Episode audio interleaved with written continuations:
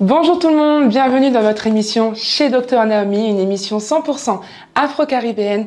Aujourd'hui, on est sur la thématique de Octobre Rose et pour ça, j'ai l'honneur d'avoir avec moi une femme qui m'a toujours inspirée, d'une part par son parcours professionnel, mais encore plus avec ce combat qu'elle mène au quotidien. Et j'ai l'honneur d'avoir avec moi Sandrine, la fondatrice de Calia Nature, que je vais laisser se présenter bien évidemment. Bonjour Naomi et bonjour tout le monde. Euh, je suis ravie de, rejoindre ta chaîne et participer à cette interview. Donc, je suis Sandrine, la cofondatrice et formulatrice de la marque Calia Nature, qui est une marque destinée aux cheveux texturés euh, avec des ingrédients inspirés de la Caraïbe et essentiellement de la pharmacopée de la Caraïbe. Bon bah super, je sais que tu pourras nous en dire beaucoup plus après parce que forcément quand on parle capillaire, produit de la pharmacopée traditionnelle caribéenne, forcément c'est un sujet qui m'attire, j'ai hâte de pouvoir en savoir un petit peu plus. Mais bon, comme je te l'ai dit, on est sur la thématique de Octobre Rose et pour ça j'ai bien évidemment réalisé un micro-trottoir pour pouvoir questionner différentes femmes sur cette thématique. Je vous montre ça de suite. Que t'évoque Octobre Rose? La semaine pour... Euh, c'est la recherche pour le cancer du sein, c'est ça? Voilà. Donc avec de différentes émissions. Alors, Octobre Rose, c'est le mois de prévention des cancers du sein. Donc, ça doit nous rappeler qu'il faut euh, se faire dépister, qu'il faut faire de l'autopalpation et qu'il faut euh, faire sa mammographie. Ben, Octobre Rose, pour moi, ce serait représentatif principalement de la femme, puisqu'on on en parle beaucoup. C'est tout ce qui est par rapport au cancer du sein, euh, la couleur rose. Donc voilà, pour moi, Octobre Rose, ce serait plus mettre en avant l'ensemble des femmes dans, dans tout leur domaine. Effectues-tu régulièrement des gestes d'autopalpation ou des mammographies? Oui, je les fais régulièrement. De par euh, des connaissances qui ont eu le cancer du sein, donc j'ai appris à faire la palpation, mais qui était suivie par euh, mon gynécologue déjà.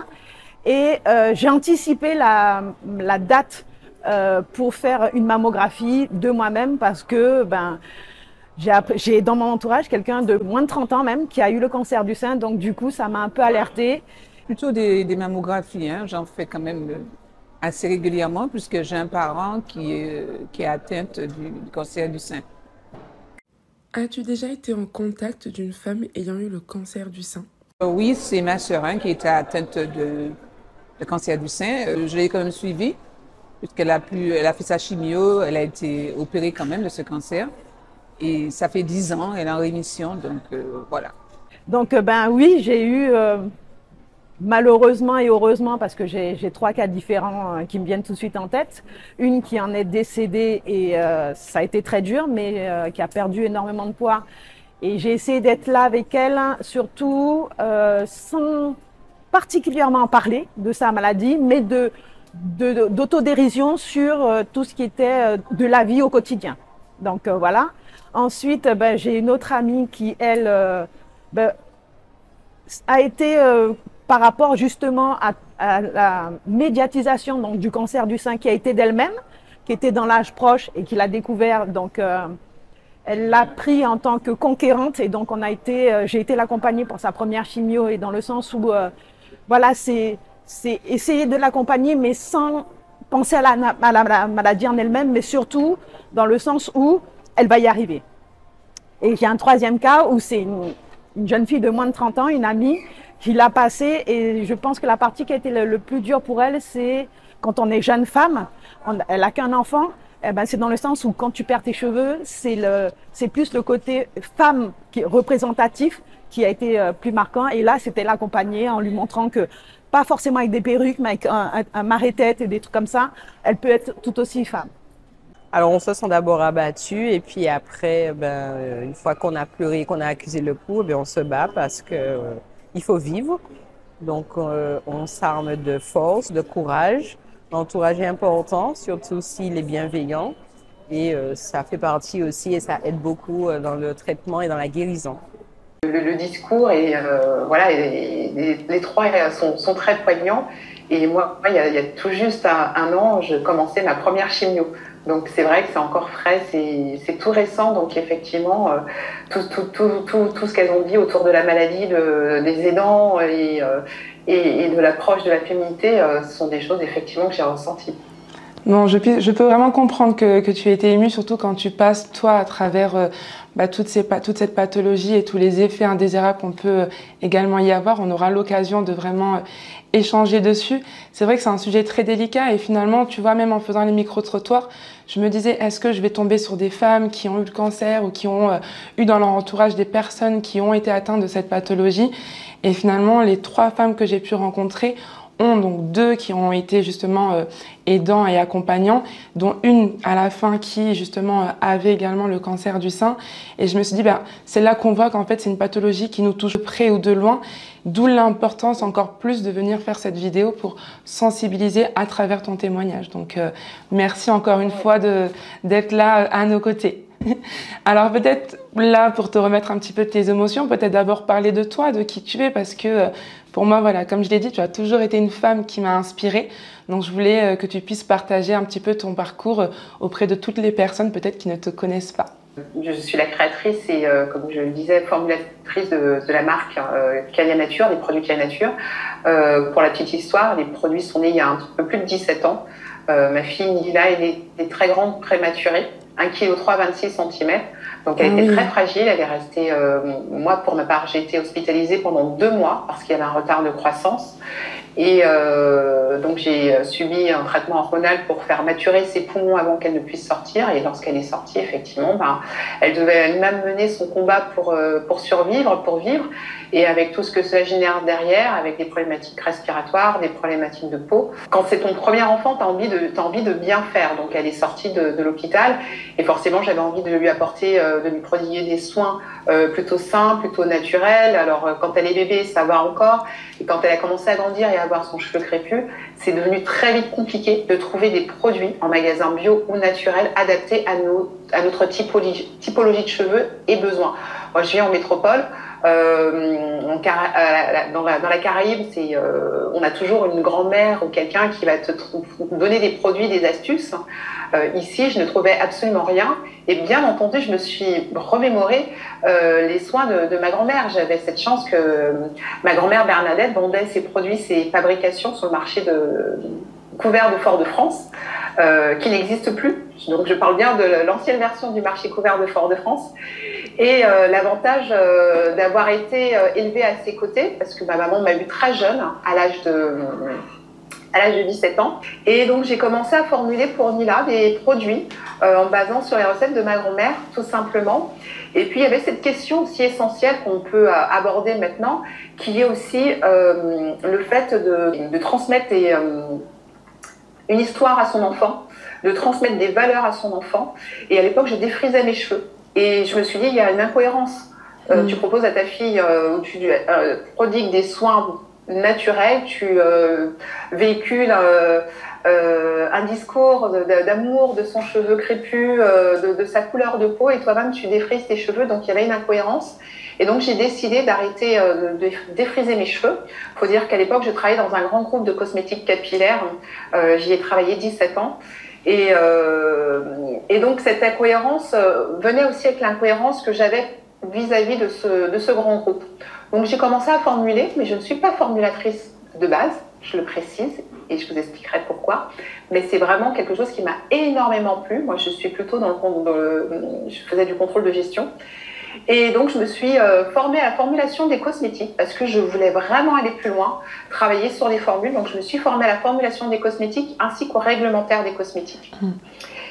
Et euh, j'ai formulé pour Nila, pour moi-même, euh, l'entourage m'a beaucoup sollicité et le déclic a eu lieu lors d'un séjour à New York où je me suis fait aborder par plusieurs afro-américaines qui me disaient mais waouh qu'est-ce que tu as mis dans tes cheveux, qu'est-ce que tu as fait? Et mon mari m'a dit mais je comprends pas, on est quand même dans le pays où il y a des produits pour ton type de cheveux et elle se pose encore la question de savoir comment tu fais pour avoir des cheveux aussi bien hydratés. Il me dit il y a peut-être quelque chose à il y a peut-être quelque chose à travailler et c'est lui qui m'a poussé à quitter mes 17 années dans ce grand groupe de cosmétiques pour lancer Calia Nature. Et nous sommes dans notre huitième année. Il euh, faut savoir que Calia Nature, on, euh, on, traite tout de A à Z. Chez Calia Nature, tout est fait en interne. Donc, je continue à travailler sur les formulations. Je viens de, de voir arriver d'ailleurs avec moi une, ingénieure euh, chimiste qui va travailler, qui est d'origine guadeloupéenne, qui va travailler sur de nouveaux produits. Et le but, c'est de vraiment garder cette essence de la marque du départ, des produits issus de la Caraïbe, avec des ingrédients de la pharmacopée peu. On utilise la sapote, l'huile de, de on utilise également l'hibiscus, la spiruline. Voilà, l'idée étant de proposer des, choses innovantes qui ont un intérêt pour nos cheveux. Et puis oui, l'année dernière, ça a été une onde de choc. Euh, après un grand événement que je ne vais pas citer, mais qui, a lieu euh, au mois de juin durant deux jours au Parc Floral de Paris, euh, j'ai eu la... Je suis très sensibilisée. Hein. Je sais que c'est une question que tu vas me poser par la suite, mais j'ai une tante qui a eu deux cancers du sein et un cancer des ovaires. Et il se trouve qu'on lui a demandé de faire un test génétique ce test génétique, elle a eu les résultats pendant le Covid. Donc, bien entendu, tu imagines bien que quand elle m'a remis ce fameux courrier pour moi-même faire le test génétique, euh, ben avec la peur qu'on a eu du Covid, je me suis dit, je vais remettre à plus tard ce test. Mal m'en a pris. Et, euh, et là, je voudrais venir au geste d'autopalpation. Pour moi, c'est essentiel et important, mais pas qu'à faire soi-même. Il se trouve que euh, cette tumeur, elle a été découverte par mon mari, qui un matin s'est réveillé et m'a dit écoute, euh, il y a quelque chose qui ne va pas. Est-ce que tu avais senti euh, cela auparavant? Et tout de suite, on a été alerté et j'ai pris rendez-vous avec mon gynécologue. Donc, ça va être peut-être ta question suivante. Octobre rose, c'est sur un mois, c'est sur le mois d'octobre. L'autopalpation doit être faite tous les mois. Hmm. Tous les mois, parce que le corps change, le corps évolue. Euh, L'autopalpation, ce sont des gestes simples à appliquer, quelques secondes. Ça peut être un matin, on se définit que le premier du mois, on va euh, faire ce geste, on va lever les bras, on va, on, on, va prendre trois, trois doigts, on va appuyer à des zones bien précises sous les selles, tout autour du sein, de chaque sein, et on va répéter ce geste. Il faut que ça devienne une habitude, et je dirais même que euh, ce, ces gestes hein, devraient être euh, montrés par les gynécologues à leurs patientes. Donc du coup, je comprends que tu avais quand même cette prédisposition un petit peu génétique que tu ignorais au départ. Donc ton mari qui découvre un petit peu au départ euh, cette petite boule un petit peu anormale. Et je trouve que c'est super intéressant de pouvoir aussi euh, partager ça, même si c'est vrai que ça relève un petit peu de ton intimité, mais ça montre aussi euh, l'impact que doit avoir la communication dans un couple. Ça veut dire que parfois on peut se sentir gêné, ça peut être un petit sujet tabou, etc. Non, il y a des sujets qui sont aussi à poser sur la table. Et effectivement, si lors d'un rapport ou dans son intimité avec son partenaire, il ressent ce type de choses-là, c'est important aussi qu'il puisse nous le partager parce que bah, comme tu l'as dit, l'autopalpation, c'est un geste à faire au moins une fois par mois, mais certaines personnes ne le font pas. Et finalement, celle qui touche notre poitrine le plus souvent possible, c'est notre partenaire. Donc c'est là aussi que c'est intéressant parce que Octobre c'est beaucoup de sensibilisation autour de la femme, mais l'intérêt aussi de pouvoir toucher, même si c'est un petit pourcentage d'hommes, mais qui puissent se sentir aussi concernés par cette pathologie, qui peut finalement venir toucher sa famille, aussi bien sa mère que sa compagne, et qui peut aussi toucher ses enfants. Donc c'est important quand même de les inclure aussi euh, dans cette boucle-là. Complètement. mon gynécologue m'a dit, vous voyez, euh, euh, Sandrine, dans une salle où il y a 10 femmes, il y en a 6 qui auront potentiellement un cancer du sein. Ah oui.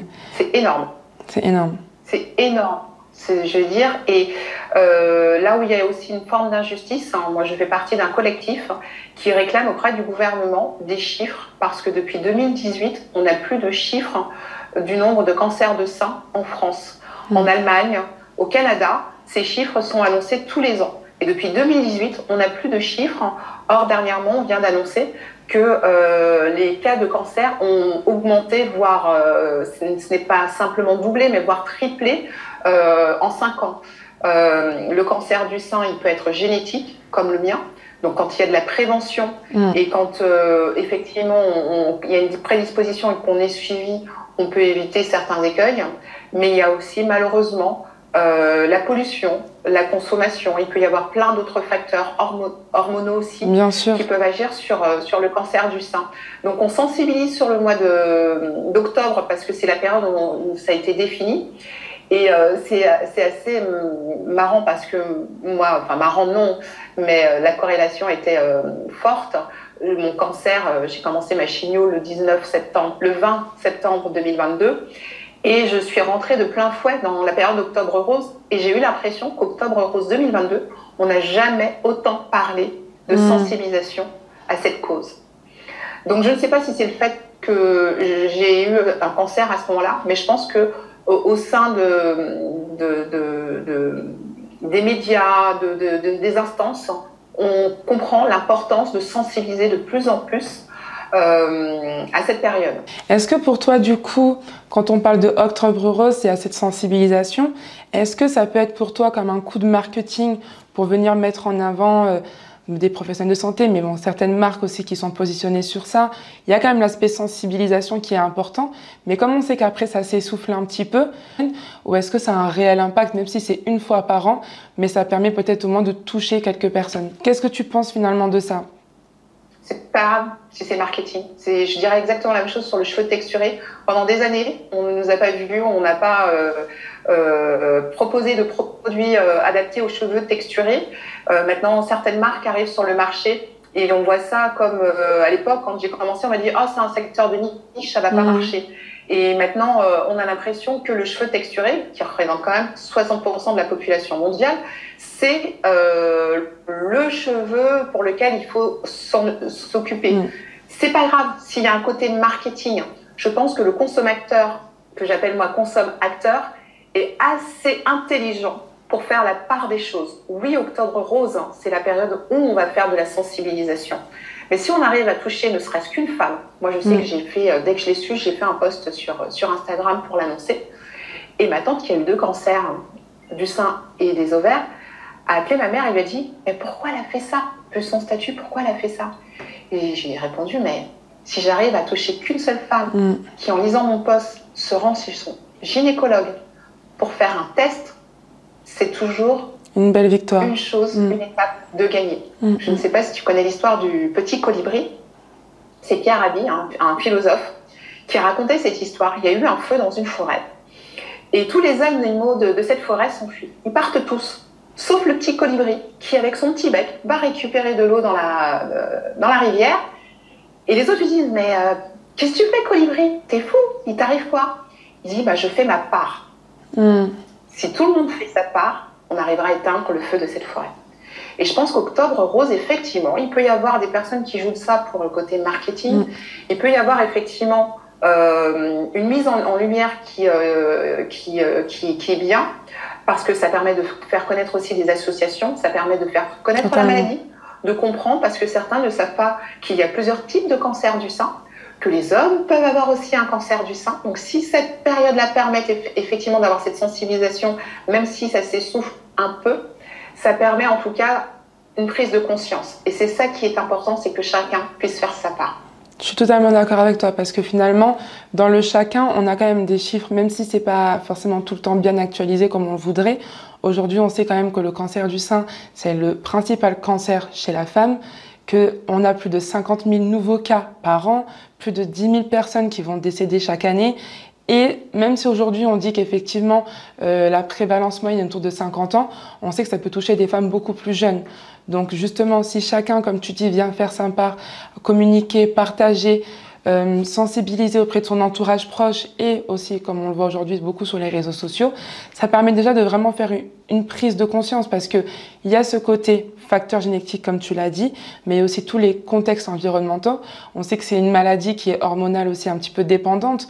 Donc aujourd'hui, on peut se poser la question justement sur euh, tout ce qui peut agir au niveau de notre contraception, plus ou moins à long terme. On peut se poser la question sur tout ce qui est alimentation transformée également, qui peut venir aussi impacter le tabac, l'alcool. Donc c'est plein de petits les cosmétiques. Donc tu as tous ces petits sujets en fait indirectement qui peuvent aussi derrière être aussi une source de sensibilisation. Donc ça permet vraiment de pouvoir englober en fait tous ces sujets autour de la femme. Comme tu l'as dit, même l'homme aussi peut être touché du cancer du sein. Donc c'est important de venir partager. Pour moi, même si c'est que une fois dans l'année, mais ça marque suffisamment l'esprit pour venir se dire bon, effectivement, là, ça fait un petit moment. Et puis derrière, il suffit juste de pouvoir relire une petite affiche, de pouvoir entendre un petit podcast à ce sujet au cours de l'année pour remettre en fait en lumière et dans l'esprit tout ce qui a pu être communiqué lors de ce mois d'octobre. Oui. D'ailleurs, moi, je suis un collectif qui s'appelle le collectif Autopalpation, qui euh, mène un combat, celui de pouvoir. Euh, elles ont créé une affiche, hein, et cette affiche, elles, aimeraient euh, qu'elle soit disponible ou affichée dans la plupart des cabinets gynécologiques ou chez les médecins. Parce que la répétition, le, le fait de revoir toujours la même chose, euh, permet une meilleure prise de conscience. Si on n'a pas si on voit pas le, le, les gestes d'autopalpation, on va pas soi-même un matin se lever et se dire euh, je vais faire le geste.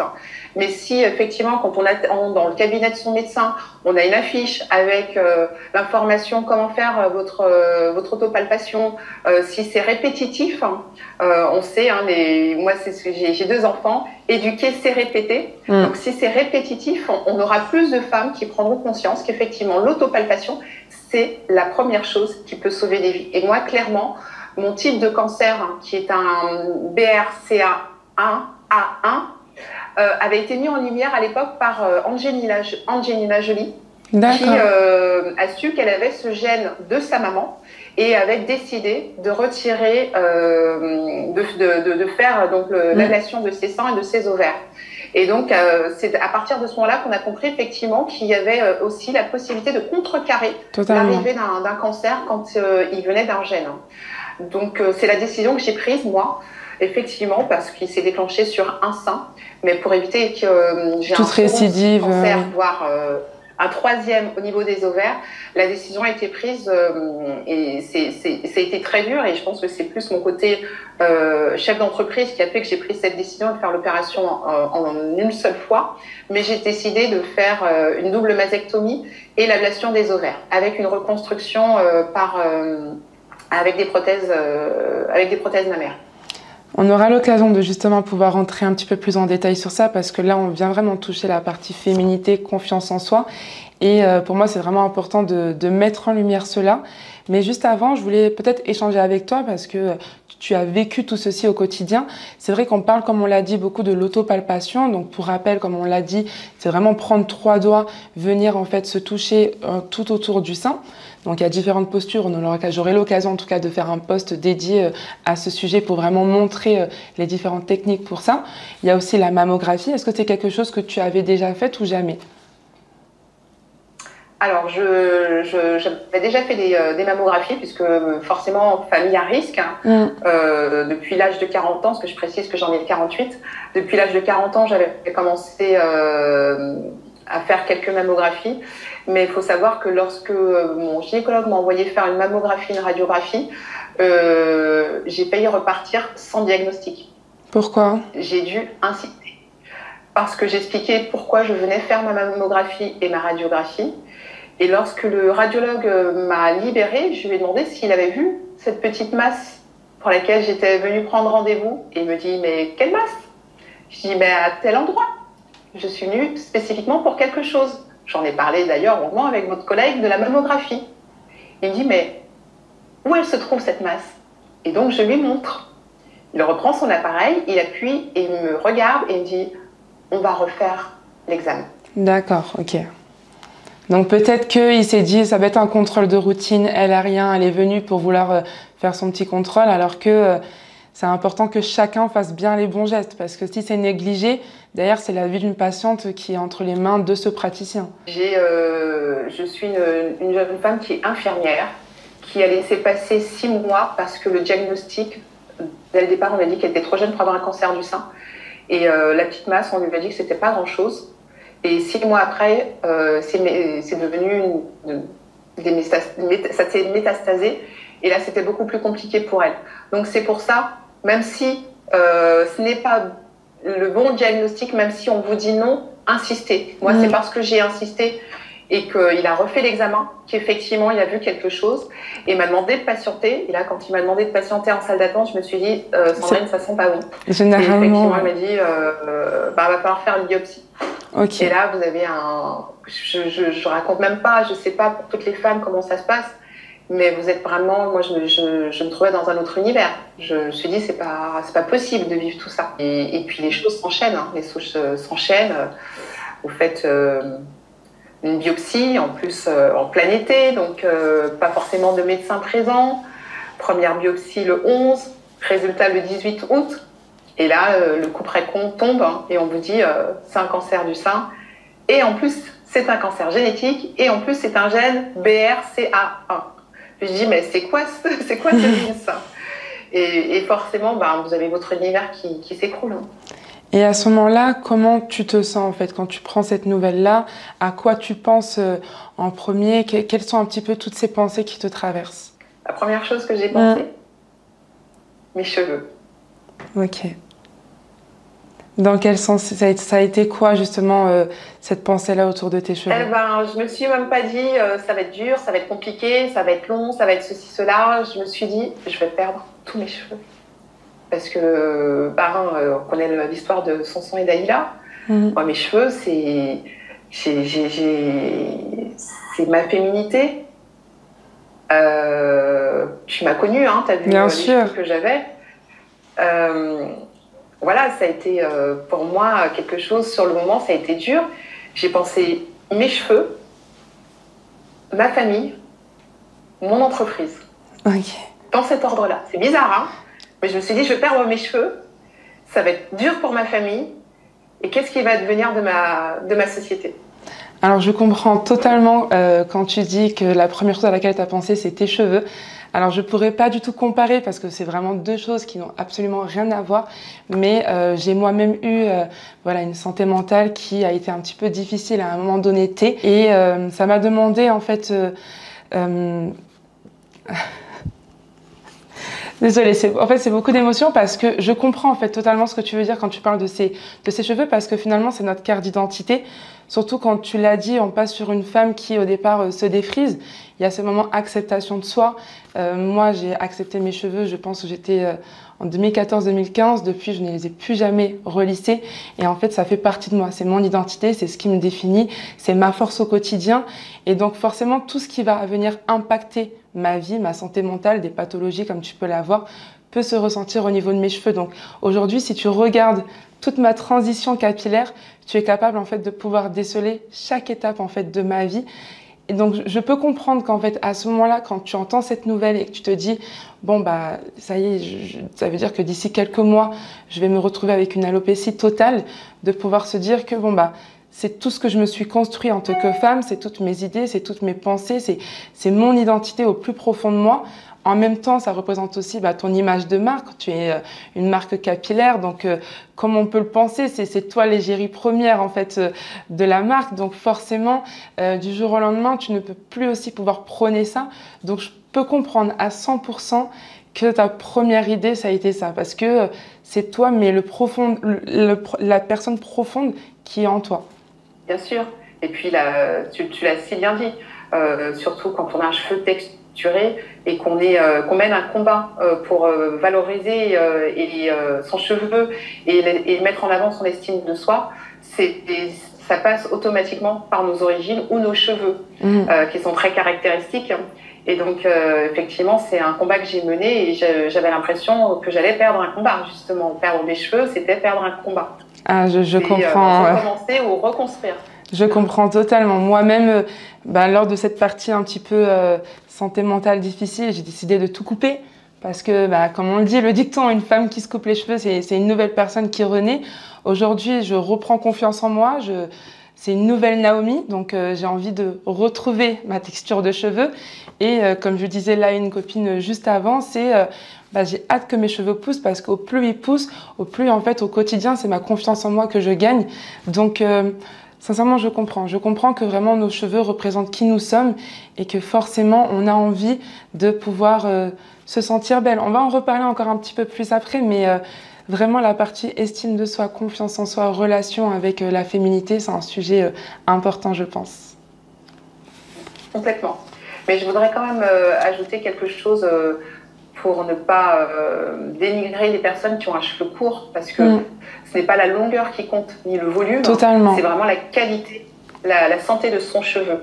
Et quand je parlais de, perdre son cheveu, c'est parce que effectivement j'y apportais une attention et euh, un soin particulier. Et que de les perdre, hein, c'est euh, se dire qu'on perdait euh, effectivement tout, tout, tout, ce qui avait été mis en place au préalable. Mais je, je suis la première à dire que le plus important dans un cheveu, ce n'est pas forcément le volume ou la longueur, mais sa santé. Totalement. Mais du coup, qu'est-ce que toi tu attends à ce moment-là vis-à-vis de ton entourage? Parce que c'est vrai que ben, quand d'un coup on nous annonce ça, on ne sait pas vraiment euh, quelle doit être notre place, quelle, euh, comment on est censé accompagner euh, la patiente, parce que finalement on a beau dire je suis avec toi, je suis là, je comprends, mais finalement c'est une, nouvelle qui nous est personnelle. Et comment, comment en fait du coup tu, qu'est-ce que tu attendais en fait justement de ta famille, de ton entourage lors de tout ce combat que tu vis au quotidien? Alors moi je n'attendais absolument rien parce qu'on est une famille très soudée. Et donc, euh, toute, toute, ma famille a été euh, vraiment bienveillante, présente. Dès qu'on l'a su, on a créé un canal WhatsApp de prière et euh, un dimanche, on s'est tous réunis avec mes tantes aux Antilles, ici, mes cousines, et on a eu des moments de prière ensemble, justement, pour, pour, pour accompagner ce, moment, pour accompagner ce combat. Et euh, depuis, le, le canal de, prière est toujours présent et tous les matins, on reçoit les, prières et ça nous accompagne effectivement dans notre quotidien. Mais euh, ce qui est important, c'est qu'effectivement, j'ai euh, les personnes essentielles étaient présentes. J'ai deux enfants, 17 ans. Nila avait 16 ans à l'époque, mais 16 ans et 10 ans. Donc, euh, fallait leur dire. Je pense, je trouvais que c'était essentiel de leur expliquer la situation, de leur dire. Donc, elles ont été au courant tout de suite.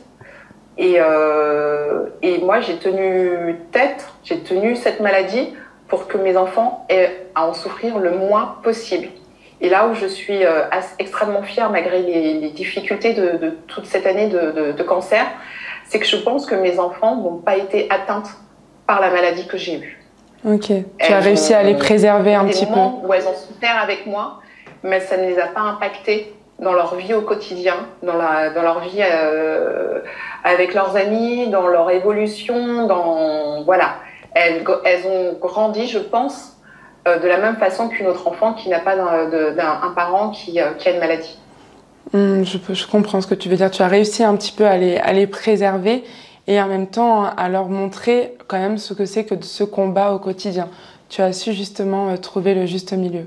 Mmh, oui, je pense, même si c'était très dur. Oui, j'imagine. Il y a même d'autres chefs d'entreprise, d'autres marques, on pourrait dire concurrentes, mais euh, qui euh, m'ont contacté et euh, qui ont régulièrement pris de mes nouvelles, qui m'ont envoyé des présents, qui m'ont dit, ben voilà, nous, euh, ton combat, euh, c'est un combat, c'est un des plus difficiles à mener, euh, on veut te soutenir, etc. Et cette sororité, j'ai trouvé euh, génial parce que le fait d'en avoir discuté, d'en avoir parlé, ben, ça ouvre aussi la, le, champ des possibilités. ça a été compliqué en tant que chef d'entreprise d'en parler parce que j'ai une jeune marque. Euh, auprès de, partenaires euh, banquiers ou autres, ça aurait pu être compliqué. Et euh, le challenge a été effectivement de vivre cette maladie sans que ça soit vraiment une maladie impactante. Je trouve ça très beau d'avoir, euh, de ce que tu dis sur la cette sororité autour des autres marques, surtout les marques euh, capillaires un peu plus ethniques, parce que euh, finalement on a toutes des origines un petit peu euh, communes. On a toute une histoire plus ou moins similaire et je trouve que c'est intéressant de ne pas euh, à ce moment-là montrer le côté concurrence, mais en fait de dire qu'on est toutes des femmes et que c'est un combat auquel on est toutes concernées. Donc je trouve ça très beau d'avoir justement euh, eu cet engagement qu'elles ont pu avoir euh, envers toi. Donc Sandrine, on a pu échanger avec toi toute la partie accompagnement au niveau familial, comment justement tu as annoncé cette nouvelle auprès de ton entourage. Je voulais maintenant pouvoir aborder avec toi un peu plus en détail la partie traitement. Donc, qu'est-ce qui se passe en fait au moment où le diagnostic est posé, la prise en charge qui t'a été effectuée? Donc, tu nous as parlé de l'ablation des seins. Est-ce que tu as fait plutôt une chimiothérapie, une radiothérapie? Quels ont été un petit peu ton suivi, protocole de soins? Alors, chaque cas est différent. Mmh. Euh, dans mon cas, comme c'est un cancer euh, génétique qui, se, qui progresse très rapidement, euh, le but était de savoir est-ce qu'on commençait par la chirurgie ou est-ce qu'on commençait par le, le, la chimiothérapie. Dans mon cas, il fallait contenir parce que ça, entre le moment de la biopsie et les euh, tests suivants, euh, il y avait une forte progression. Oui. Et donc, euh, mon oncologue a préféré qu'on commence par de la chimiothérapie. On a commencé par euh, une chimio un peu très forte, expérimentale, très forte.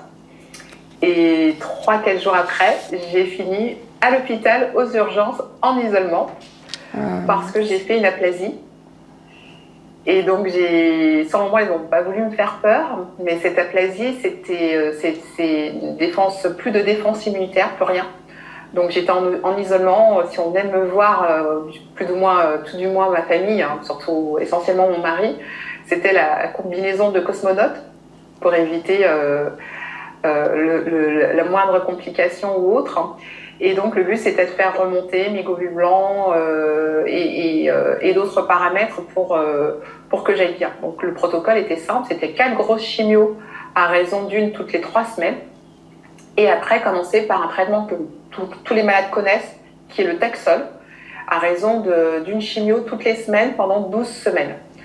Donc moi, quand j'ai vu mon oncologue, je lui ai dit, bon, allez, ça va durer combien de temps cette Donc elle m'a donné un planning et dans ma tête c'était clair et net, ça devait durer huit mois, c'était bouclé. En juin, j'avais terminé avec l'histoire.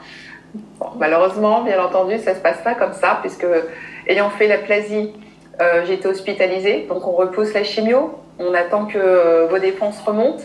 Les défenses ne remontent pas, donc on est obligé de vous donner des piqûres. On estime que vous êtes trop jeune pour avoir ce type de piqûres parce qu'il y a des risques plus tard de euh, sclérose en plaques mais on le fait quand même parce qu'il faut avancer dans le, dans le traitement, parce que euh, la tumeur grossit vite et qu'il faut absolument éviter euh, euh, que ça métastase. Hein.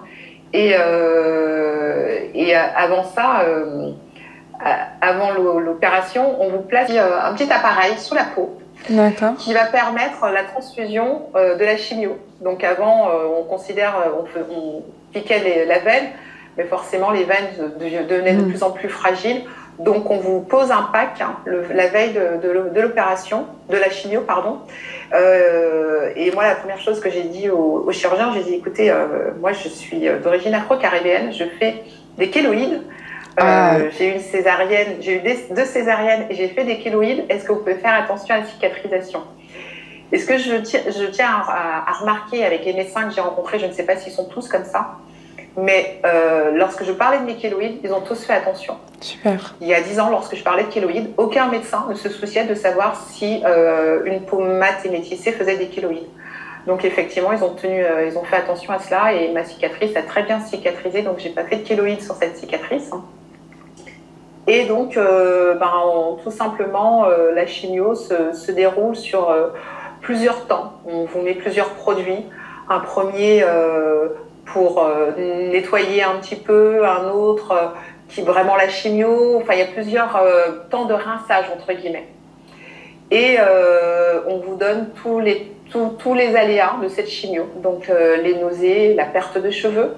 Donc moi j'avais pris le, devant et je m'étais coupé les cheveux très courts. je m'étais fait une jolie coupe toute seule. Hein. Samedi matin, j'allais à un salon professionnel et j'ai pris la, la, la, paire de ciseaux et la tondeuse et j'ai commencé à me couper les cheveux. Mon mari est entré dans la salle de bain et il me dit Mais qu'est-ce que tu fais? J'ai dit Bah, je coupe mes cheveux. Il dit Non, tu ne peux, pas, tu peux pas faire ça toute seule. Et donc, il est venu, il m'a aidé. Ma grande euh, Nila, euh, de 17 ans, euh, enfin 16 ans à l'époque, est venue également. Et on a fait ça à trois. On a coupé les cheveux à trois. Et euh, quand mon oncologue m'a vu, je lui ai dit Vous avez vu ma nouvelle coiffure? C'est bien elle me dit oui, mais c'est pas assez. Je dis comment c'est pas assez? Elle me dit faut couper encore plus court. Je dis plus court que ça. Et euh, au final, je les ai coupés à peu près de cette longueur-là. Et elle m'a dit de toute façon, euh, ça restera pas très longtemps. Et effectivement, euh, dès qu'ils ont commencé à tomber, j'ai fait un shampoing et j'avais les mèches dans les cheveux et mon mari ma, et ma fille ont continué à, raser la tête. Hein. Un soir de, de, ma deuxième chimio. Et, euh, et là, il n'y avait plus rien. J'étais lisse. Alors, je suis, moi, euh, très touchée par, euh, par, tout ce que tu, par ce que tu partages. Et vraiment, merci de, de, vraiment nous, nous, partager tout ça, nous partager ton intimité, parce que c'est aussi, c'est aussi ce qui nous permet, en fait, de pouvoir mieux comprendre un petit peu ce quotidien-là, parce que j'ai l'impression que on, nous sensibilise beaucoup sur euh, voilà, le cancer du sein, mais sans vraiment nous expliquer euh, que ce qu'il est réellement et comment on le vit au quotidien.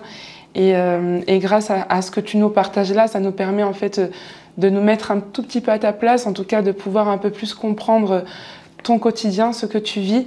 Et en tout cas, j'espère que toutes les personnes qui regarderont cette vidéo seront tout autant touchées et sensibilisées que moi. Mais je trouve ça en tout cas très beau et admirable que tu aies eu toute ta famille qui était vraiment accompagnée à chaque étape. Et ça me fait forcément penser à toutes ces femmes qui peuvent être seules, tu vois, enfin, des mamans célibataires, des, des personnes plus âgées qui ont perdu leur famille. Et je me dis qu'elles, elles sont vraiment seules à ce moment-là. Et donc je me dis, qu'est-ce qu'on doit encore plus ressentir en fait euh, lorsque ça nous arrive, euh, toutes ces étapes-là en fait. Bien sûr. Mais euh, ce qui était assez marrant, c'est qu'à la fin, quand j'avais plus mes cheveux, euh, ma, deuxième, euh, Héloïse, de, 11 ans, m'a regardée, elle m'a dit oh, Maman, tu ressembles à une super héroïne. Ah. ah je ressemblais à qui? Et elle a un personnage qu'elle affectionne beaucoup, qui est dans une série qui passe euh, sur une chaîne dont je ne vais pas faire la pub, qui s'appelle Stranger Things. Et elle me dit Tu ressembles à 11, le personnage de la série qui a des super pouvoirs. Et, et c'est en ça que je dis que mes enfants n'ont pas été forcément touchés par la maladie c'est qu'on a vraiment essayé de trouver des moments d'autodérision ou de s'adapter, voilà, vraiment de s'adapter avec la, maladie. C'est vraiment beau, ça, ça, montre aussi que, et justement c'est ce que nous disait euh, donc une des filles du micro-trottoir, que parfois euh, l'accompagnant, en tout cas la personne qui, vit ça aussi à travers toi, peut aussi aborder ce côté euh, autodérision. C'est que parfois il faut pas être toujours dans le côté sérieux, prévention, ça va aller, t'inquiète pas, courage mais peut-être de venir apporter un petit peu de baume au cœur avec des petites blagues, même si euh, parfois être elles peuvent être un petit peu mal placées. Permet de dédramatiser un petit peu euh, la situation, d'apporter un petit peu de joie au quotidien et je pense que ça peut faire du bien. Complètement, complètement. Et c'est important. Les, aidants sont très importants dans, le, dans, la suite des choses. Moi, j'ai la chance de, de, vivre à ce moment-là. Euh, on, a un projet familial et euh, pour ce projet, on a emménagé avec euh, ma mère et ma belle-mère, et donc je me suis jamais retrouvée seule à la maison. Mon mari a repris les rênes de, l'entreprise avec le reste de mon équipe, et donc je n'étais jamais seule à la maison. J'avais toujours ma mère et ma belle-mère avec moi. Et euh, les aidants sont très importants lors du, de, ce parcours de, de, de, combattant, parce que même si on est seul à vivre cette maladie, c'est un jour le discours que mon mari m'a tenu quand j'avais des moments où je craquais. Il me disait Je ne peux pas ressentir ce que, tu, mm. ce que tu as parce que tu es la seule à le vivre. Mais en tout cas, on est à côté, euh, on est à tes côtés, à tes côtés en tout cas pour, euh, pour, euh, pour, pour, te soutenir. Et c'est vrai que c'est une maladie que l'on vit seul. On vit seul parce que toutes les personnes autour ne peuvent pas sentir les douleurs, les souffrances que l'on reçoit, qu'on le ressent. Euh, J'ai pas eu de, de, problématique de nausée, de tout, tout ce qu'on nous dit au niveau de, de cette maladie. Alors oui, j'ai eu des sensations, mais je me suis pas laissée emporter par ça. J'avais pas envie de prendre des médicaments. J'avais envie vraiment de, de pas de supporter, mais voilà, d'accepter qu'il y avait effectivement ces, ces, modifications au niveau du goût, de la sensibilité de certains aliments, de, des, nausées, etc. Donc je les ai acceptées, elles étaient là, et j'ai fait avec.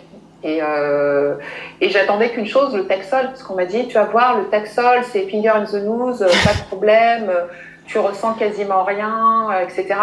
Ah ben, j'ai eu tous les aléas des problèmes qu'on peut avoir avec le Taxol. Ah mince j'ai eu la chance euh, euh, dans mes abonnés euh, sur ma page Instagram d'avoir une socio-esthéticienne qui a pris le temps de m'expliquer pas mal de choses et qui m'a expliqué qu'il fallait que lors de ce traitement que je fasse très attention aux produits que j'appliquais sur ma peau, donc les crèmes, bien s'appliquer des, des, crèmes sur le visage, sur la peau, le vernis à base de silicium pour éviter effectivement les décollements des ongles Sauf que j'ai une petite anecdote, c'est que j'ai, euh, au moment où j'ai eu mes deux cancers, reçu deux prix.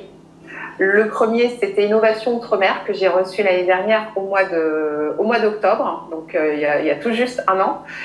Et euh, le second prix m'a été donné par la Chambre des métiers de l'artisanat, meilleur artisan de la Seine-Saint-Denis. Et en me rendant euh, à cet événement, je prends un taxi, en me rendant à cet événement, je sors du taxi, je referme la porte et j'oublie qu'il y a mon doigt. Et là, je referme la porte sur mon doigt de la main gauche. Et j'ai mon ongle qui gonfle et là, je sens que je vais tomber dans les pommes. je, vais avoir un malaise. Alors ça a eu lieu au siège d'une grande banque, donc je rentre et tout de suite on me voit, on me dit ça va pas, dis il faut est-ce que vous avez un service, une infirmière ou quelqu'un? Et je vais tomber dans les pommes. Et donc tout de suite, l'infirmière me reçoit, je lui explique, je dis voilà, j'ai un cancer, je suis une chimio. Euh, et là, je viens de refermer la portière de la voiture du, du chauffeur du taxi sur mon doigt et j'ai plus d'ongles. Et elle me regarde tout de suite, elle me met une poche de froid, etc. Et si on regarde les photos de cet événement, à aucun moment on ne voit que je souffre. à aucun moment on voit que je cache mon doigt pour pas me montrer. Euh, ce qui venait d'arriver. Et le problème, c'est que mon doigt, celui-ci, il vient tout juste de guérir, il a repoussé. Mais il a mis quasiment un an à repousser, à, à être correct. Et, euh, et j'ai eu un deuxième événement où j'ai perdu aussi l'ongle de mon orteil. Et j'ai dû être là cette fois-ci hospitalisée. On m'a opéré de l'orteil. Et je crois que même à mon pire ennemi, je ne lui conseillerais pas de subir cette, cette opération. Je n'ai jamais autant souffert de ma vie. C'est horrible quand on vous arrache un ongle. Euh, au réveil, ça a été euh, vraiment très difficile. Et euh, ce qui était marrant ou pas, c'est qu'au départ, on m'a dit Oh, le taxol, vous allez voir, c'est facile, il n'y a pas de problème, etc. J'ai eu des démangeaisons tous les, tous les jours. Donc, j'avais le corps qui me grattait. On m'a dit que j'avais, je ne sais pas, la peste ou autre. Donc, tous, tous, ces, tous ces inconvénients, je les ai eus. Par contre, les conseils d'une socio-esthéticienne, c'est vraiment essentiel parce qu'effectivement, je n'ai pas eu de problème de peau. Alors, j'ai eu effectivement des petits problèmes de peau, mais euh, encore pour la, deuxième anecdote, le jour de l'opération de mon pied, euh, l'anesthésiste, une femme qui venait aussi de combattre un cancer, et elle me regarde et elle me dit euh, Vous avez un cancer, vous? Hmm. Je lui dis oui. Elle me dit Mais votre peau, elle est nickel, il n'y a pas de problème. je dis Ah, bah, j'ai eu de très bons conseils et j'ai appliqué de très bons produits. Alors c'est une marque qui est récente sur le marché, qui propose euh, des, euh, des produits euh, pour les personnes qui ont des cancers, mais très naturels. Les deux fondatrices ont également sorti du même groupe de cosmétiques dans lequel je travaillais. Et vraiment, la composition est clean. Et c'est vrai que j'ai utilisé ces produits-là et j'en étais ravie parce que ça a vraiment bien préservé la qualité de ma peau. C'est super important ce que tu dis parce que tu vois, enfin moi je suis euh, du coup docteur en pharmacie et euh, j'avais pas forcément conscience, tu vois, qu'il existait des socio-esthéticiennes. Donc c'est vraiment là euh, où j'ai vraiment voulu moi m'intéresser davantage lors de Octobre Rose. Donc euh, on voit qu'il y a quand même intérêt aussi à ça, à vraiment comprendre un petit peu plus le, quotidien, voilà, des patientes avec qui elles étaient accompagnées, les professionnels de santé avec qui elles pouvaient échanger. Et c'est là vraiment que je comprends en fait, surtout en discutant avec l'association Les Amazones en Martinique, qu'il y a vraiment tous ces ateliers qui sont mis en place pour accompagner les patientes ayant eu un cancer. Et en fait, je découvre le rôle des socio-esthéticiennes et je le trouve tellement remarquable parce que elles apportent le côté soin, elles apportent le côté esthétique, elles sont là pour vraiment partager de bons conseils. Elles sont aussi là pour tout ce qui est valorisation de soi, le fait de pouvoir parler à quelqu'un. Donc je trouve qu'elles ont vraiment un rôle clé donc ça, c'est vraiment important pour moi et c'est quelque chose que je veux absolument en tout cas découvrir lors de, ce mois pour le coup d'octobre. Donc justement, euh, je vais pouvoir avoir la chance de, de, pouvoir vivre un petit peu un atelier comme celui-ci euh, avec les Amazones. Mais ce qui est aussi intéressant, c'est euh, toutes les complications cutanées qu'on peut avoir pour lequel je n'étais par exemple pas du tout formée. C'est vraiment là, en tout cas dans le, temps d'Octobre Heureuse, que j'ai vraiment contacté différents laboratoires et je me rends compte qu'effectivement, il y a des pathologies qui sont spécifiques, il y a une acné qui est différente, il y a l'apparition de plaques rouges qu'on peut avoir, une sécheresse cutanée, décollement des ongles. Donc il y a plein de pathologies qui vont être vraiment spécifiques aux patients qui ont en fait justement euh, des traitements euh, radiothérapie, chimiothérapie. Euh, et c'est intéressant aussi de pouvoir être formé dessus pour vous accompagner parce que vous êtes aussi ces patientes qui arrivent au comptoir et qui peuvent aussi nous demander des conseils. Et c'est important qu'on puisse être capable de vous répondre et en même temps, comme tu l'as dit, d'offrir aussi des gammes de produits qui sont dédiés à des personnes qui ont eu cancer parce que ça demande une formulation qui soit très clean, qui soit naturelle, parce que l'objectif c'est de ne pas venir ajouter des actifs qui peuvent stimuler euh, les cellules métastasiques. Donc aujourd'hui, on voit vraiment des femmes qui euh, assument aussi euh, cette opération. Euh, même dans les défilés de mode, c'est aussi mis en avant des femmes qui ont un sein ou qui ont une ablation totale. Aujourd'hui, toi, tu as pu nous partager comme quoi tu as fait une prothèse. Comment on se sent un petit peu au moment où on prend cette décision par rapport à notre relation? Est-ce qu'on pense à notre féminité, j'imagine qu'on pense peut-être plus à se sauver. Qu'est-ce qu'on ressent à ce moment-là quand on a ce choix qui nous est proposé? Euh, Le médecin me propose, euh, la, gynécologue chirurgienne, hein, parce que c'est une femme qui m'a, ce sont deux femmes qui m'ont opéré. Euh, dans mon parcours de, de, soins, ce ne sont que des femmes qui m'entourent. Donc, mon oncologue est, est, est, une femme. Et les deux chirurgiennes qui m'ont opéré euh, sont des femmes également. Et euh, lorsqu'elle m'a proposé le panel de possibilités, elle m'a dit oh, Vous avez du temps, on n'est pas pressé, vous pouvez réfléchir, on peut faire un sein aujourd'hui, le deuxième dans six mois, les ovaires l'année prochaine. Et je la, je la regarde et je dis Mais on ne peut pas tout faire en même temps Elle me dit Oui, après, vous pouvez prendre le temps de réfléchir. Hein. C'est vous qui voyez. Je dis non, non, c'est tout réfléchir. On fait tout en même temps. Elle me dit, vous savez, il y a des gens qui préfèrent en parler avec euh, leur conjoint ou autre. Je dis non, je me suis renseignée avant. Euh, oui, ça c'est aussi un, un, de mes côtés, c'est que dès que j'ai su pour la maladie, j'ai lu tout ce qui était possible et imaginable. Des fois, il ne faut pas faire ce genre de... Oui, je, je, je, je dirais ça quand même, parce que Google n'est pas votre meilleur ami. Au contraire, c'est celui qui vient tout euh, accentuer. Mais j'ai cherché les, les, les, informations et je me suis dit, euh, on a cette chance aujourd'hui que les chirurgiens prennent en compte le malade et sa féminité. Quand ma tante a été euh, opérée, sa première opération, elle avait 30 ans, ma tante a plus de 60 ans maintenant.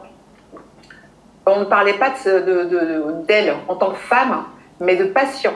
Mm. Pas patient, mais patient. Euh, elle a eu l'ablation du sein. Il n'y a pas eu de reconstruction tout de suite. Ça a été fait quelques années après.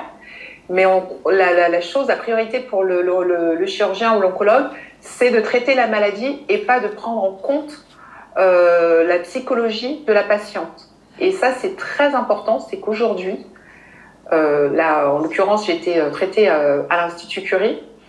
On prend le patient avec ses, ses, ses besoins et éviter qu'il y ait le moins de euh, négativité dans son parcours de soins. Et moi, c'était important. J'avais 47 ans. Je me suis dit, j'ai déjà deux enfants, un troisième qui s'appelle Quelle Nature qui prend tout mon temps. Je ne vais pas faire d'autres enfants, donc les ovaires, je ne vais pas en avoir besoin. C'est bon, on peut les retirer. Euh, mais ma féminité, elle est importante. Donc, s'il y a une possibilité effectivement de reconstruction immédiate, pourquoi pas et j'ai signé tout de suite, j'ai dit on y va, il euh, n'y a pas de problème. Et elle me dit, bah écoutez, on regarde la date, euh, ça sera le 18 avril, c'est le jour de la Saint parfait. Et je lui ai dit, bah c'est parfait. ça s'est fait comme ça. Et tu n'as pas eu de complications et aujourd'hui c'est quelque chose que tu, que tu vis euh, de façon euh, au moins, je dirais pas épanouie, mais au moins ça te permet euh, de pouvoir quand même avoir cette, sens cette sensibilité, cette féminité, euh, même si ça reste du coup une prothèse. Alors, malheureusement, il y a des, complications, effectivement. Ok. Je, je, dois croire que les 2 ou 3% de risques qu'on découvre sont faits pour moi. j'ai euh, malheureusement, à la suite de la radiothérapie, parce que j'ai euh, eu 5 semaines et demie de radiothérapie qui ont eu lieu euh, tout le mois de juillet et août, euh, un sein, celui où il y a eu le cancer, qui est en train de nécroser, et donc il est sous surveillance parce que les, hématomes ne se sont pas résorbés, ils mettent énormément de temps à se résorber. Et malheureusement, ça a très tendu ma peau. Et bien entendu, les peaux noires et métissées, on a beaucoup dire que ce sont des peaux qui sont solides, mais c'est les plus fragiles au monde. Et euh, j'ai malheureusement un trou qui s'est euh, qui s'est formé avec un, un, début de nécrose. Et donc, il y a une surveillance avec un risque de me faire opérer, alors qu'une opération ne peut se faire que dans six mois. Et ce risque d'opération, si on le fait, c'est le retrait de la prothèse et une impossibilité d'en remettre une autre. Ok, je comprends. Donc, voilà, euh... c'est la dernière nouvelle que j'ai depuis dix euh, jours. Je la partage en toute transparence parce que c'est comme ça que je suis. Mais c'est vrai que c'était encore un, un, énième down pour moi d'apprendre cela. Je comprends totalement. D'où le fait que tu es une femme qui m'inspire beaucoup, que je trouve très combattante. Et euh, je suis une fois de plus très touchée par ce que tu nous partages.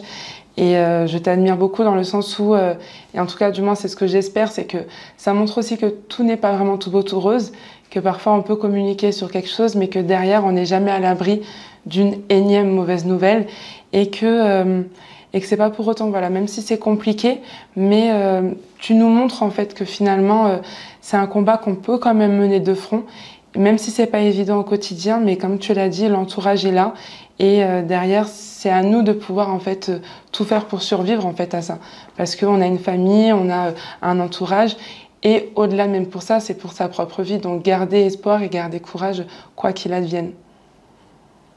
Exactement. Alors, du coup, on va toucher à la fin de cet épisode. En tout cas, je te remercie beaucoup euh, de toute cette transparence, de toute, cette, de toute cette sensibilité, de, ce partage de ton intimité et de ton histoire.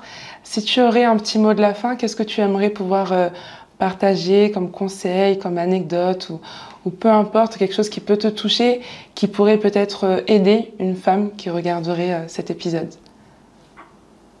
Euh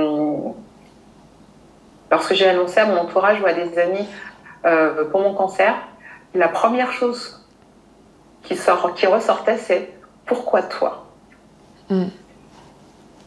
Et euh, effectivement, je me suis posé la question pourquoi moi? Je, euh, je, mène de front une entreprise, c'est pas évident, créer une marque à partir de rien, la développer, euh, la faire monter alors que on n'avait pas d'accompagnement. je ne l'ai pas précisé, mais j'ai pas eu d'accompagnement de banque, j'ai dû tout créer de A à Z.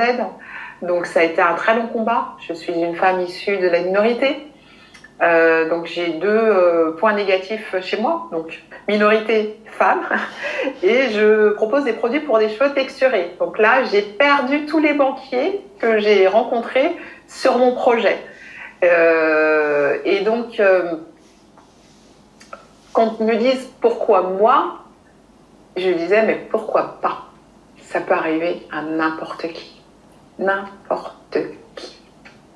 Pas seulement à moi, parce que je suis une femme d'entreprise et que j'ai l'air d'avoir un, caractère, souvent on dit que je suis quelqu'un qui, qui, qui, reste sur ses positions, qui sait ce qu'elle veut. Euh, bah, ça arrive à n'importe qui. Hmm. N'importe qui peut être touché. Donc la sensibilisation, l'autopalpation, c'est le premier geste pour sauver sa vie. Et c'est ce qu'on retiendra surtout de cet épisode, c'est vraiment la prévention, une fois de plus, parce que ça sauve une vie, comme tu l'as dit. Pourquoi pas moi, pourquoi pas nous toutes Finalement, on est toutes concernées par ça. On dit que l'âge moyen, c'est à peu près 50 ans. Euh, moi, on a forcé ma mère à aller faire sa mammographie avec ma petite soeur en lui disant c'est important, il faut que tu le fasses. Mais euh, finalement, c'est même aussi aujourd'hui à nous toutes plus jeune, plus mature, de venir faire tous ces gestes et d'être vraiment conciliante dans cette prévention parce que euh, plus il est pris tôt, et mieux on a des chances justement euh, de pouvoir être sauvé. Donc euh, l'idée c'est de ne pas le découvrir quand il est au stade 4 métastasique, mais plutôt de venir le découvrir au moment où il y a juste des petites cellules anormales, au moment où c'est juste une tumeur, et de venir justement apporter les bons soins pour éviter bah, que ça puisse se propager et que ça puisse devenir beaucoup plus grave. Donc, euh, effectivement, très, très important. Des fois, c'est rien. Hein. Des fois, ça peut être juste. Euh, voilà, euh, c'est pas forcément lié à un cancer, mais le fait au moins de s'écouter et euh, de se regarder, c'est hyper, hyper important. Je pense que euh, c'est pour ça aussi que ce cancer est, est, fait beaucoup de dégâts. C'est que malheureusement, c'est un cancer qui touche à la féminité. Et, aussi bien visuel que physique. Mm. Et donc c'est pour ça que c'est important de, de, de, de, faire de la prévention, euh, aussi bien so à soi-même mais son entourage. Euh, J'ai eu beaucoup de témoignages à la suite de, de, mon annonce de personnes qui m'ont dit ah bah ça fait deux trois ans que je vais plus voir mon gynécologue. Euh, quand j'ai vu ton témoignage, je me suis dit, euh, c'est peut-être le moment d'y aller, ou, etc. Et de voir des personnalités, l'année dernière, ce qui m'avait beaucoup ému, c'est de voir aussi beaucoup de personnalités de la télévision parler de leur cancer, alors qu'avant, elles n'en parlaient pas forcément et qu'on voyait plutôt des malades lambda. Mm. Voir des personnalités publiques, je pense que ça peut aussi apporter euh, auprès des personnes euh, une, une, attention plus importante. Parce qu'elles se disent, euh, souvent, on, les personnes qu'on voit à la télé semblent intouchables. Totalement. Et pourtant, elles sont comme tout le monde. Et elles ont aussi des maladies qui sont parfois des cancers.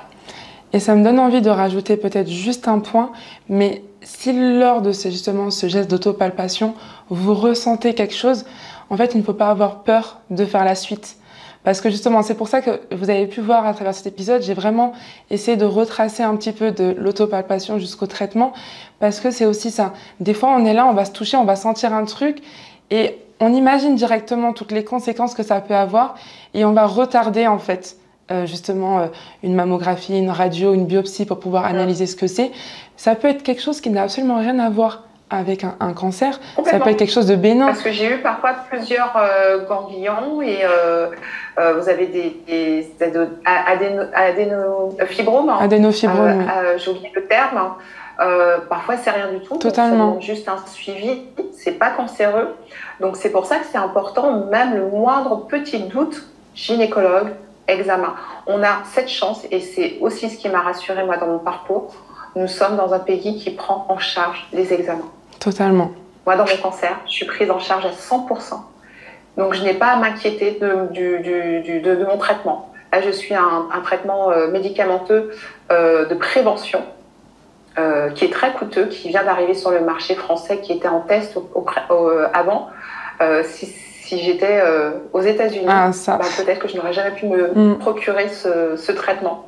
donc, le fait d'être en France et d'avoir une prise en charge à 100%, je vous assure, que c'est un point en moins dans le traitement de sa maladie. Et ça, c'est vraiment une chance qu'on a aujourd'hui, nous, en France. Donc, euh, c'est vrai que beaucoup de personnes ont tendance à critiquer la France, etc. Mais en tout cas, sur tout ce qui est le système de santé en France, on fait vraiment partie des pays leaders parce qu'on peut accompagner, en fait, tout type de personnes. Ce sont des traitements qui ne sont pas réservés aux plus riches. Aujourd'hui, on peut être dans la classe moyenne et avoir accès à un bon traitement. Et ça, c'est une chance. Euh, c'est pour ça qu'on fait la sensibilisation parce qu'il vaut mieux prévenir que guérir. Totalement. En tout cas, je vous encourage, vous qui avez pu regarder ou écouter cet euh, épisode, à vraiment aller suivre euh, du coup euh, la page Instagram de Sandrine, de suivre toute son actualité, parce que comme elle l'a dit, elle fait beaucoup de prévention au quotidien. Elle nous partage aussi un petit peu son histoire et ça peut nous toucher, nous sensibiliser. Donc n'hésitez pas vraiment à le partager. Ne gardez pas ça pour vous, mais partagez-le en fait à l'ensemble de votre famille, de votre entourage, proche ou lointain, parce que finalement, comme j'ai pu le voir au micro trottoir, on peut pas se douter que dans une pièce, on peut avoir autant de personnes qui peuvent être concernées de près ou de loin par cette pathologie. Je vais mettre aussi la page Calia Nature. Ce sont des produits avec une composition top, comme elle a pu le dire. On aura l'occasion de rentrer encore plus en détail.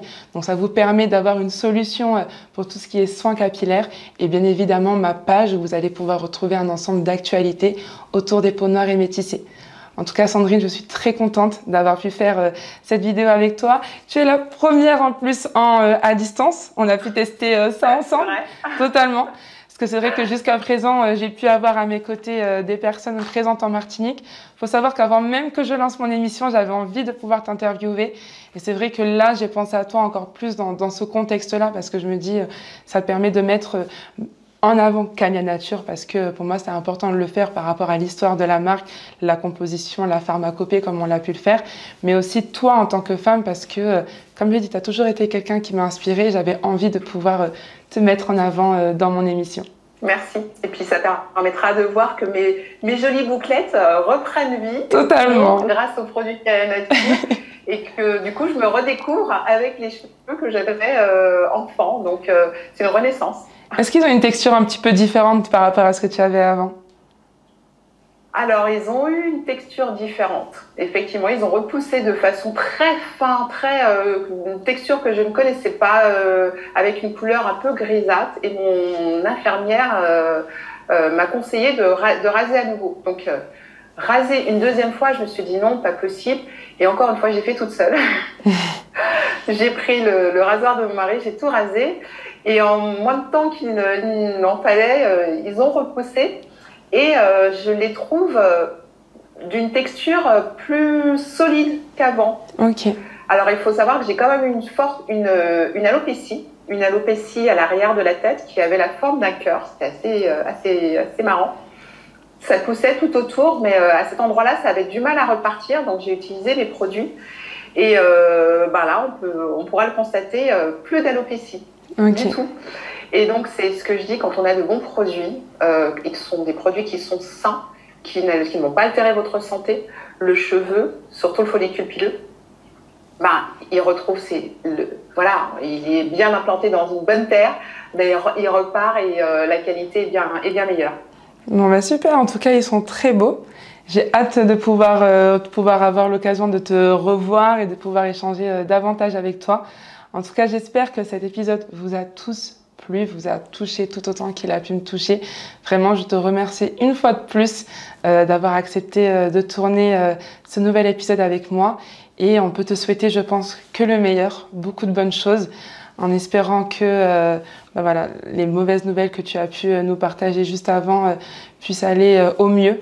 En tout cas, euh, on reste connecté, à de pouvoir découvrir euh, tout ce que tu vas pouvoir nous partager. Et donc, on se retrouve dans le prochain épisode, cette fois-ci avec une kiné, où on va parler de tout ce qui va être la grossesse et le postpartum sans tabou. Donc, on va parler de l'âge des cheveux jusqu'aux pieds, sur toutes les pathologies, sur toutes les petites problématiques que l'on peut avoir au quotidien. Donc, restez connectés, ça va être un épisode juste incroyable.